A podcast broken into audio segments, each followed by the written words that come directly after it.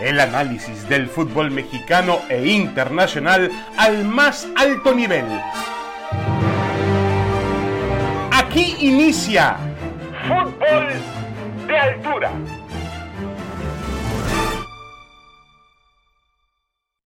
¿Cómo están? ¿Cómo están? Bienvenidos a un nuevo capítulo de Fútbol de Altura para platicar de lo sucedido en la última jornada del fútbol eh, mexicano. Hay muchos temas, lo que nos dejó evidentemente el eh, clásico nacional. También, por supuesto, nos estaremos metiendo con lo sucedido con el Cruz Azul, con Tigres, que pareciera hoy en día son dos equipos muy fuertes, muy sólidos, pensando en un eh, posible título. Así que iremos haciendo un resumen de lo que fue la jornada 10 del fútbol mexicano. Saludo con mucho gusto, Héctor Huerta. ¿Cómo estás, Héctor? Fuerte abrazo. Hola Mauricio, ¿cómo estás? Mucho gusto saludarte. Un saludo a todos nosotros, a ustedes que nos escuchan en el podcast. Eh, pues eh, dejó muchas cosas, ¿no, Mauricio? fue una jornada intensa, la 10 ya. Ya no estamos muy avanzados en el campeonato. Se va muy rápido el torneo mexicano, las 17 primeras fechas. Y bueno, pues yo creo que si, si la gente esperaba mucho el clásico, por lo que hemos visto en el torneo de los dos equipos, pues creo que el resultado y el rendimiento de los dos no distó mucho de lo que ha sido la temporada de ambos, ¿no? Sí, eh, e, e, es cierto. Primero hablar de, que se nos ha ido gran parte del, torneo, ¿no? E, es increíble lo rápido que pasa el, torneo en el fútbol mexicano. Se te va rapidísimo la fase regular. Cuando eh, abres los ojos ya estás en, en, la liguilla y entonces entras a esa etapa más emocionante que tiene el campeonato de nuestro país. Y por supuesto el tema medular en esta ocasión, pues eh, lo, tenemos que centrar en lo que fue el clásico nacional. Y antes de meternos con los técnicos de América y de Chivas, Héctor, te preguntaría, ¿qué te pareció el clásico? Yo realmente la expectativa que tenía era tan baja que no me desilusionó. O sea, me pareció normal. El, sí, el, el, América, último lugar de la tabla, llegaba al partido, cosa que no sé hace cuántos ayeres no veíamos un América en el sótano de la clasificación general en México. Pues yo creo que sería de tiempos de Michelle Bauer por aquella época, tal vez cuando el América sí pasó una etapa oscura y, estaba entre los últimos eh, de la clasificación, pero pues es que remontándonos a los últimos, yo, yo saqué una cuenta de los últimos 10 torneos, el América había sacado 298 puntos en 10 torneos y eso que el clausura 2020 solamente tuvo 10 partidos y no hubo campeón ese torneo. Entonces, el América pues tenía un promedio de 30 puntos por campeonato. Entonces, ahorita pensar que, que es el último lugar, que llevaba apenas seis puntos al, momento de disputar el clásico, seis puntos de, de, 27. Y, el Guadalajara, en cambio, pues también con una tasa mediana ahí de 11 puntos, con, con rendimiento disparejos, de partidos de 15 minutos, 20 minutos buenos, luego otros 15, 20 malos, otros 15, 20 intrascendentes. Entonces, eh, yo realmente no esperaba de los dos nada, así que aunque mucha gente se siente desilusionada de lo que pasó en el clásico, a mí me parece que nada más reflejó lo que ha sido el torneo para ambos, ¿no? Pero ¿no crees, Héctor, que por estar América ubicado en esa posición que bien mencionas, después de tantos y tantos años y tantos y tantos torneos, eh, no esperabas por lo menos algo más del Guadalajara, ¿no? O sea, el, decir, mi, mi acérrimo rival está hasta abajo de la tabla. Yo no es que esté en las primeras posiciones, pero no estoy tan mal voy a aprovechar este momento para aplastarlo y si puedo hasta pisotearlo? Bueno, en el caso de Chivas y más si sumas el factor de que casi 38 minutos jugó con un hombre más, eh, sí, por la parte de Chivas y sus aficionados pueden sentirse incómodos, desilusionados. Eh, creo que la, la, precariedad con la que intenta jugar al fútbol el Guadalajara la, falta de recursos que muestra, eh, los movimientos que hace el técnico tan, tan extraños, porque Isaac Brizuela evidentemente es un jugador que te rinde mucho más de medio campo hacia adelante que de medio campo hacia atrás. Y ya tenerlo como el titular de lateral derecho, una posición que, que bueno, hasta en el barrio al, lateral derecho se pone al menos ducho de todos porque dices, es una posición que no importa quién pongas, ¿no? Casi no hay extremos izquierdos peligrosos. Entonces, eh, esto ya de poner al conejito Brizuela, eh, dejar de, conseguir el aporte ofensivo que te da eh, el desborde, la profundidad que tiene y, hasta el gol que a veces consigue con el equipo y dejarlo a marcar a, un delantero del América que, que en este caso pues no tenía realmente ninguno peligroso tampoco. Así que ya de entrada ahí está mal. Y luego cuando, cuando el América se queda con un hombre menos y, mete a JJ Macías, uno piensa que el equipo no se va a desacomodar y que al contrario va a incrementar su arsenal ofensivo. Y no, mete, mete a JJ Macías, pero manda como lateral izquierdo al Piojo Alvarado.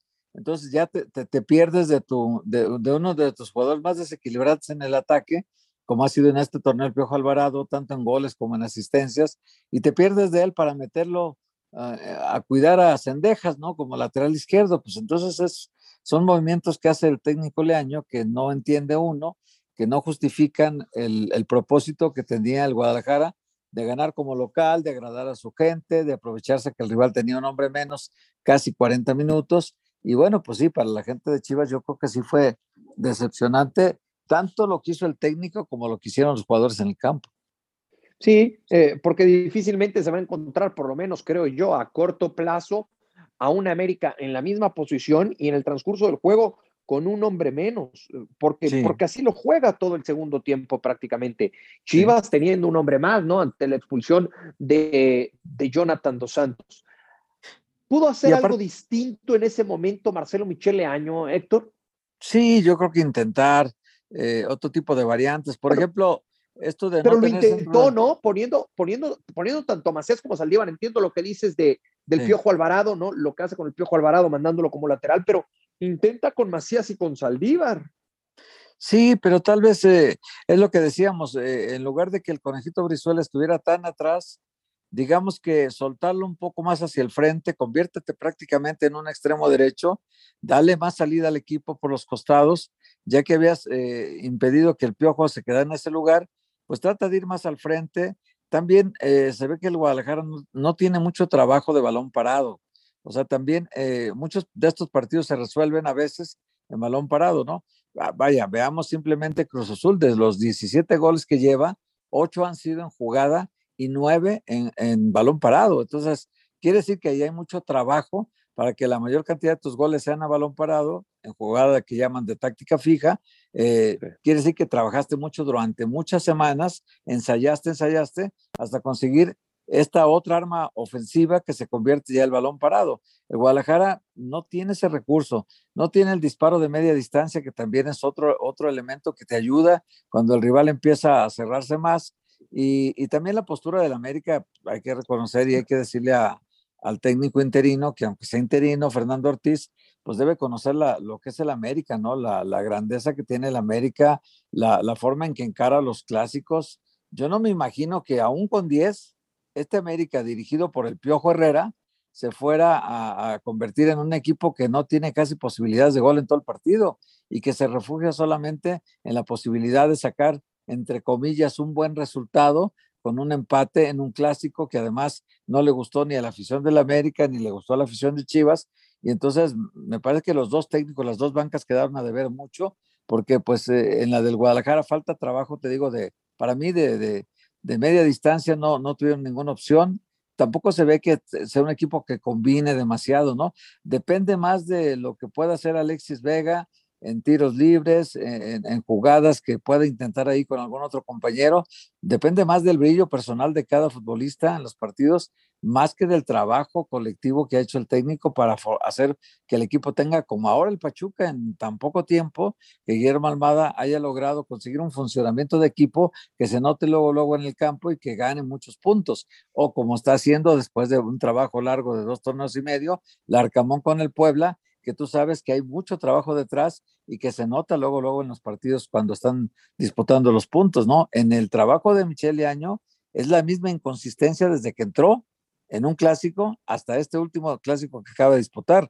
Es la misma 20 minutos buenos, 10 regulares, 20 malos, y así ha sido, es, es, el sello que distingue a Michele Año con Chivas es la inconsistencia. Sí, sí, muy irregular, ¿no? En el transcurso de los, de los partidos. Ahora, hablando de lo que desde mi punto de vista, dejan de hacer los, los técnicos en este clásico. Por un lado, Marcelo Michelaño, no sé por qué mete tan tarde al, al Chicote Calderón. Y por el otro lado, Fernando Ortiz, para arrancar el partido, no termino por entender por qué poner a Fidalgo pegado por el costado de la derecha, o sea, jugando por fuera, cuando en distintas ocasiones lo intentó Santiago Solari y siempre que juega por fuera, eh, Álvaro Fidalgo termina por, por desaparecer, cuando además tienes en esa posición a alguien que se siente muy cómodo y que no lo ha hecho mal en América, como es el caso de, Mauro Laines. Ahora, siguiendo con el tema de los entrenadores, Héctor, ¿a quién le urge más? Eh, eh, ¿El cambio de técnico o por llamar de alguna manera, ¿no? Porque sabemos que el caso del Tan Ortiz es interino, pero aquí le urge más un movimiento ahí, en esa posición. Yo creo que a la América, porque lo de Michele Año, pues es una, es una decisión que han tomado, pues ya lo dijo la semana pasada, la dijo, lo dijo muy claramente a Mauri Vergara, eh, cosa que no había dicho en todo el torneo. Ya lo dijo claramente que la decisión deportiva fue de Ricardo Peláez, no de él o al menos ya le endosó el paquetito a, su director deportivo, ¿no?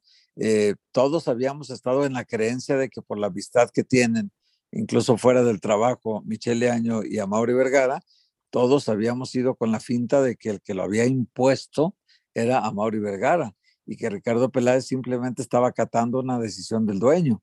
Pero pues él lo dijo en la entrevista con Faiteson, muy claramente lo dijo, que la decisión fue de Ricardo Peláez totalmente y que él simplemente respaldó y que le tiene confianza al proyecto. Entonces, e, e, ellos me da la impresión de que están con la idea de que es sangre nueva, es sangre joven, sangre fresca, que en, la baraja de entrenadores mexicanos ya muy conocidos, eh, Michele Año pues es una novedad y lo que pueda hacer de, de, sacudir adentro el plantel, de tratar de motivar a los jóvenes, de identificarse con ellos porque es, es casi de su edad, eh, es un técnico de 35 años de edad apenas, entonces eh, ellos eh, le apuestan al proyecto y si fracasa al final de cuentas, pues vuelven al mismo carrusel de técnicos para escoger a otro que le venga a dar solución a Chivas.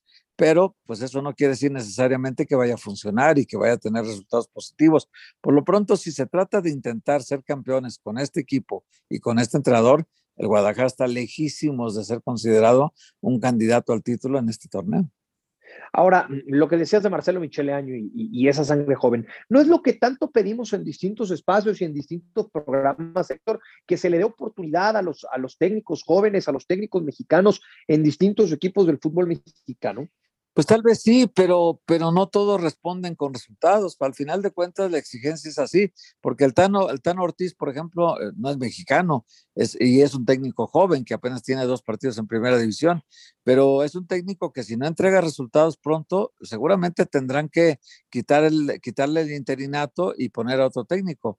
Cosa, cosa contraria que ocurre con Eduardo Fentanes, ¿no? Que, que él entra también en la misma situación de emergente en lugar de Pedro Caiciña al equipo de Santos y en sus primeros cuatro partidos dirigiendo a Santos gana tres y pierde uno con Chivas. Entonces, eh, pues uno está entregando resultados siendo interino, esperando también que la directiva tome la decisión de dejarlo todo el torneo, que, es una posibilidad abierta, o simplemente tomar la decisión de traer al técnico que pensaban para el siguiente campeonato. Es lo que está ocurriendo con el América.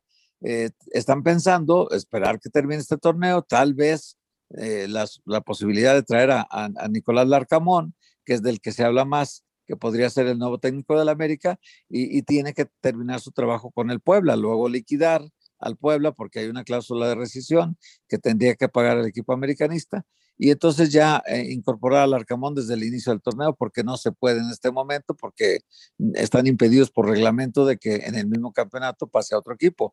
Pero eh, el América le urge ya un técnico y, si da resultados, pues en el caso de, Ortiz, que es argentino, o en el caso de, de Fentanes mexicano o Michele Año mexicano, al final de cuentas todos los técnicos son hijos de los resultados y el que los aporta los resultados se queda y el que no los aporta se tiene que ir. Sí, total, totalmente de acuerdo y por eso, por eso los propios entrenadores dicen somos víctimas de los resultados y, y cuando el resultado no lo respalda, pues se tiene, se tiene que ir el entrenador y tienes que cortar ese, ese proyecto, ese proceso. Hablas de Nicolás Larcamón, Héctor.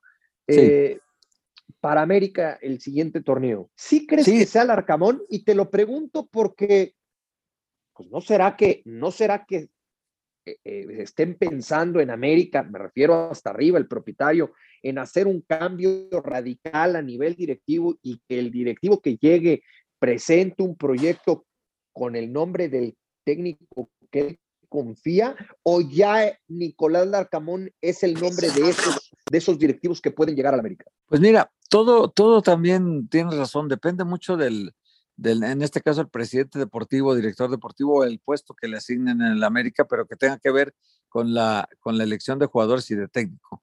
Si me parece que Santiago Baños tenía la intención de traer a Juan Carlos Osorio, pero esa intención tal vez no se pudo concretar o no se ha podido concretar porque eh, tal vez él no se quede. Entonces, hay que mm. reconocer que también la figura de Santiago Baños ha sufrido un desgaste eh, natural eh, con el paso del tiempo, con el paso de los torneos, con la falta de, títulos que ha metido en los últimos torneos al América. Eh, el año pasado no fue malo para el América, sin embargo, no metió ningún trofeo a las vitrinas y el América no está para sumar récord de puntos, está para conseguir campeonatos.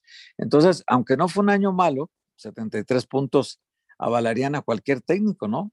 Eh, tampoco, tampoco estaba tan maduro el proyecto como para conseguir el título porque en este torneo se, se, le desbarrancó totalmente el equipo a, Santiago Solari y, tan así que tuvo que dejar el cargo muy temprano en el torneo y, dejar una mancha en su carrera después de haber sido tan bueno en puntos el torneo pasado, pero sin, sin títulos, porque recordemos que jugó dos campeonatos, dos liguillas con, con, con, reglamentos diferentes. Primero el gol de visitante, perdió contra Pachuca y después ya sin gol de visitante pierde también en casa contra el equipo de Pumas, a pesar de que había la posición de la tabla como ventaja aparente para el América, que no había perdido ningún partido en el torneo, y sin embargo Pumas va y le da un paseo en el Estadio Azteca y lo saca de los, de los cuartos de final. Y también recordemos que perdió una final de CONCACAF contra el Monterrey. O sea que eh, estaba para entregar títulos Solari y no entregó ninguno al América. Es, es, así el campeonato y es así la exigencia y, lo del Arcamón, pues me parece que todo depende también de a quién vayan a contratar. Si habla de la posibilidad de que el ruso Brailovsky, inclusive, ahora retirado temporalmente de los medios de comunicación, podría agregarse ahí como presidente deportivo, pero pues al final de cuentas la decisión del dueño va a ser la que determine quién se queda ahí, pero yo creo que difícilmente Santiago Baños va, va a poder soportar este torneo tan escandalosamente malo para el América imagínate, siete puntos en diez partidos. Es terrible cuando su promedio era de 30 y hoy lo más, lo más que puede alcanzar son, son este 28 puntos. Es lo más que puede conseguir en este campeonato. Así que muy por debajo de la media que ha tenido en los últimos 10 o en los últimos cinco torneos en América eh, con otros entrenadores. Sí, de lo que sí estoy convencido es que América no es un equipo para para tirar a la basura un, torneo, mucho menos en este sistema de competencia. Y me parece que lo que están haciendo en esta ocasión es decir, pues para lo que nos alcance con lo que tenemos, que hoy es un técnico interino. Hacemos eh, pausa y volvemos con más a este, en este capítulo de Fútbol del Tour.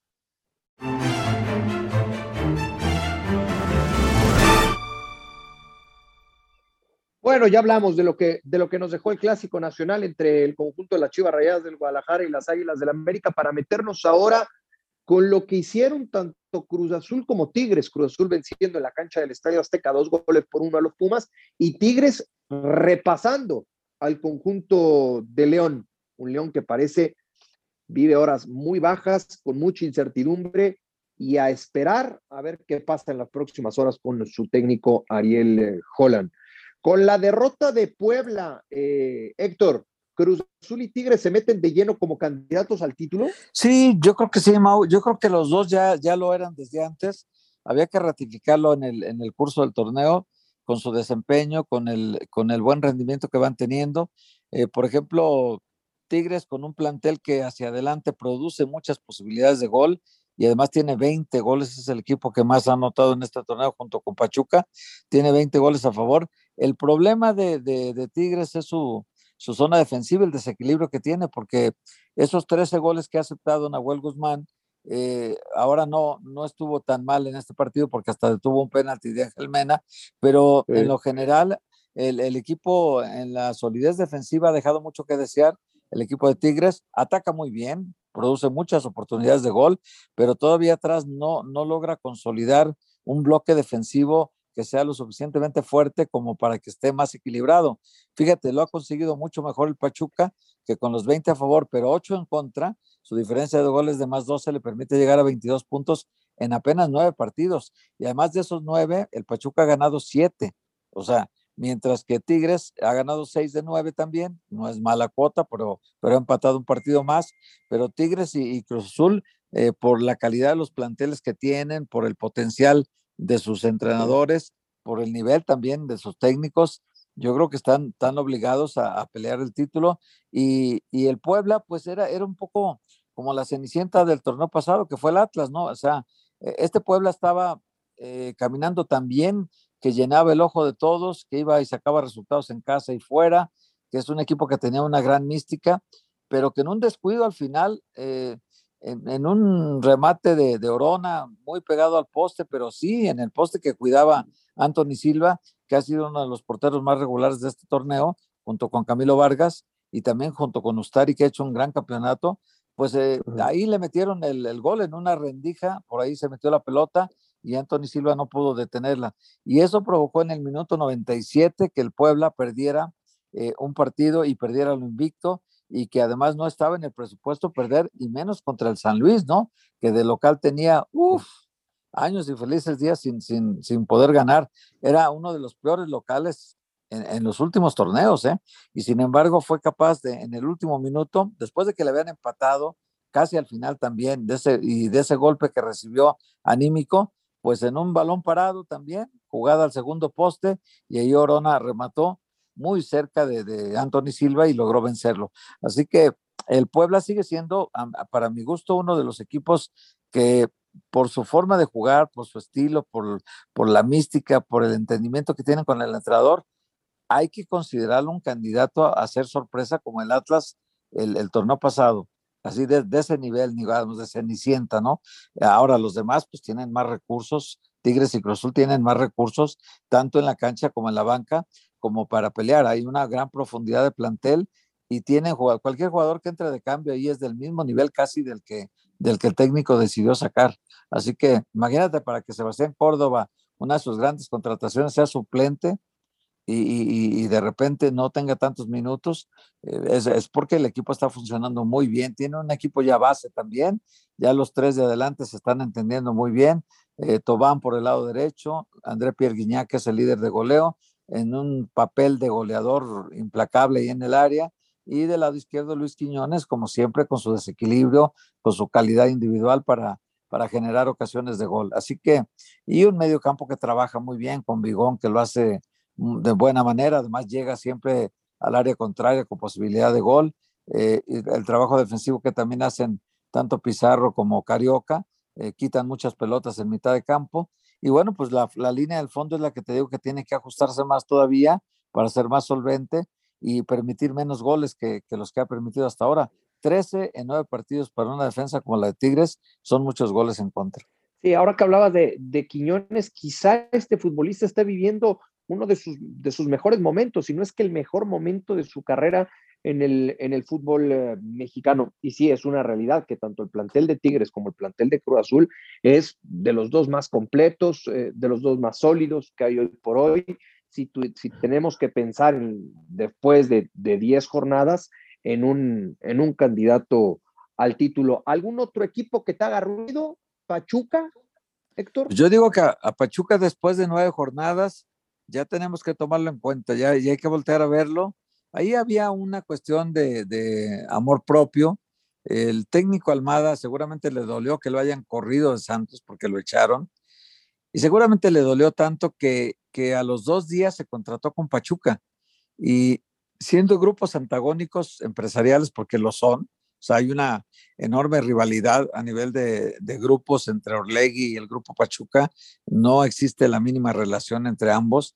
Entonces, que, un grupo como Orlegui despida a su técnico y a los dos días ese mismo técnico entre en negociaciones y de inmediato se arregle, aún ganando menos dinero que lo que ganaba en Santos eh, con el grupo Pachuca, eso es una demostración de las ganas que él traía de una revancha personal y de las ganas que el grupo Pachuca también tenía de tener en sus filas a, un técnico que transmite mucho hacia el, hacia el plantel, ¿no? Es un técnico muy intenso, que vive mucho los partidos y que trae un reto de amor propio. Él, él quiere ser campeón en México, él tiene muy metido en la cabeza la cuestión de que y en, Santos él sabía que cada torneo le iban a desarmar el plantel, le iban a vender a sus jugadores más importantes y entonces pues el negocio del Santos es vender jugadores. Entonces él sabía que entre más le quitaban a algún jugador, menos posibilidades tenía él de pelear los títulos, ¿no? Y aún así llegó siempre a liguillas y llegó a una final y estuvo a punto de ganarse la Cruz Azul. En fin, eh, el caso es que ahí yo creo que este equipo lo ha hecho funcionar también que nueve partidos ha ganado siete, ha empatado uno y ha perdido uno solamente.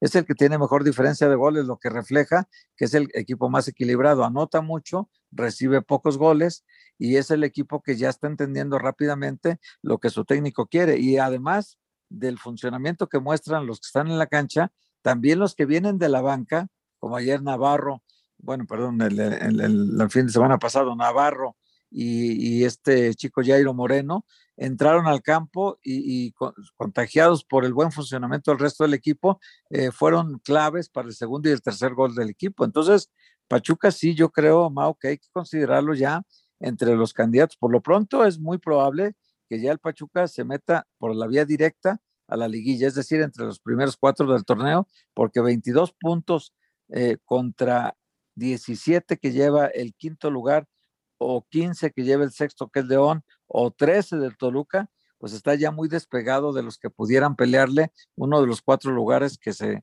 se necesitan en México para calificar de forma directa.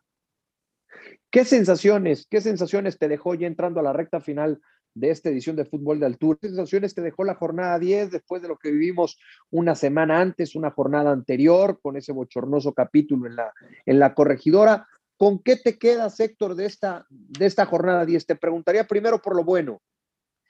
A, mí me parece que lo bueno es que no hubo incidentes, que en los estadios más o menos hubo un buen comportamiento, que el mensaje del minuto 62 que hubo en todos los partidos donde los jugadores y, los árbitros se abrazaban eh, como así al centro del campo, como diciéndole a la gente, lo más importante es lo que ocurre acá en el campo, esto es un juego, eh, hay rivalidades deportivas, pero al final no tiene que pasar más allá de eso.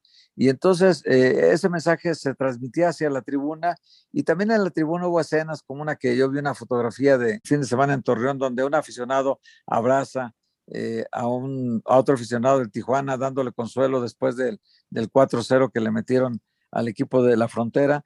Entonces, e, ese tipo de cosas que no haya habido violencia, para mí en los estadios es una demostración de que el fútbol mexicano tiene que hacer mucho trabajo de concientización para que se pueda desarrollar en un ámbito familiar que por desgracia se está perdiendo y ya muchas familias prefieren otro espectáculo que no les represente ningún riesgo a, a meterse a un estadio de fútbol donde se han visto escenas de verdad muy peligrosas y la, gente se da cuenta de todo y la gente tiene muchas opciones de entretenimiento. Así que esto es un trabajo colectivo que tiene que hacer toda la gente del fútbol para que no se repita lo que ocurrió en Querétaro. Eso lo bueno. ¿Lo malo? Lo malo es que el nivel sigue siendo mm, todavía bajito, ¿no? El nivel de varios equipos. Eh, eh, Juárez, por ejemplo, es una, es una gran desilusión lo que ha hecho este equipo. solamente lleva ocho puntos. Querétaro también está muy atrapado ahí en el problema este que vivió y, por más que Cristante ha tratado de hacer que reaccione todos los jugadores, están metidos ahí en un problema. Mazatlán también eh, despachó a todos sus delanteros que tenía, eh, empezando por Camilo Zambeso el torneo pasado, se quedó sin, sin Michael Rangel, se quedó sin otro brasileño que también era, era jugador de ataque, y, pues muy desprotegido con Gonzalo Villa y con Sansores solamente en el ataque. No produce muchos goles este equipo y Mazatlán está en el fondo de la tabla general. Eh, y también San Luis, estos altibajos, ¿no? Tijuana igual, que igual puede ganar que perder. Necaxa igual, un equipo muy inconsistente. Y ya no digamos, pues, de los que tienen más posibilidades, como Toluca, León o Chivas, que también el signo de la inconsistencia y de la irregularidad, que, que es el que distingue al fútbol mexicano y a pues más de la mitad de los equipos del fútbol mexicano que están en esa tónica. Rapidísimo, actor, tenemos 20 segundos. ¿Lo feo? Híjole, pues yo, yo creo que en esta semana no, ni siquiera el arbitraje y el VAR que normalmente dan la nota, ni siquiera fue tan evidente hoy algún error. Yo, yo creo que lo feo fue la, la, forma en que Cota bajó lamentablemente su nivel. Es un portero de selección nacional eh, y, se traga dos goles. Los primeros dos goles se, traga que no son dignos de un portero como Cota, del nivel que tiene, eh, de un portero de selección nacional ante la inminencia de, de, los tres partidos de selección que se vienen y ante la emergencia de que en algún momento él pudiera jugar algún partido si Ochoa le pasara algo, algo ojalá que no le ocurra nada, pero si Ochoa se llegara a lesionar, o son Talavera o es Cota. Entonces, este nivel que mostró Cota con el León fue muy, muy bajo en esta jornada. Bueno, pues ahí queda entonces lo sucedido en la jornada 10. Como siempre, un placer, mi querido Héctor. Te mando un fuerte abrazo. Al contrario, Mauricio, otro abrazo para ti. Igualmente, gracias, gracias a todos por acompañarnos. Este ha sido un eh, nuevo capítulo de Fútbol de Altura. Los esperamos en la próxima. Esto fue Fútbol de Altura. El análisis del fútbol mexicano e internacional al más alto nivel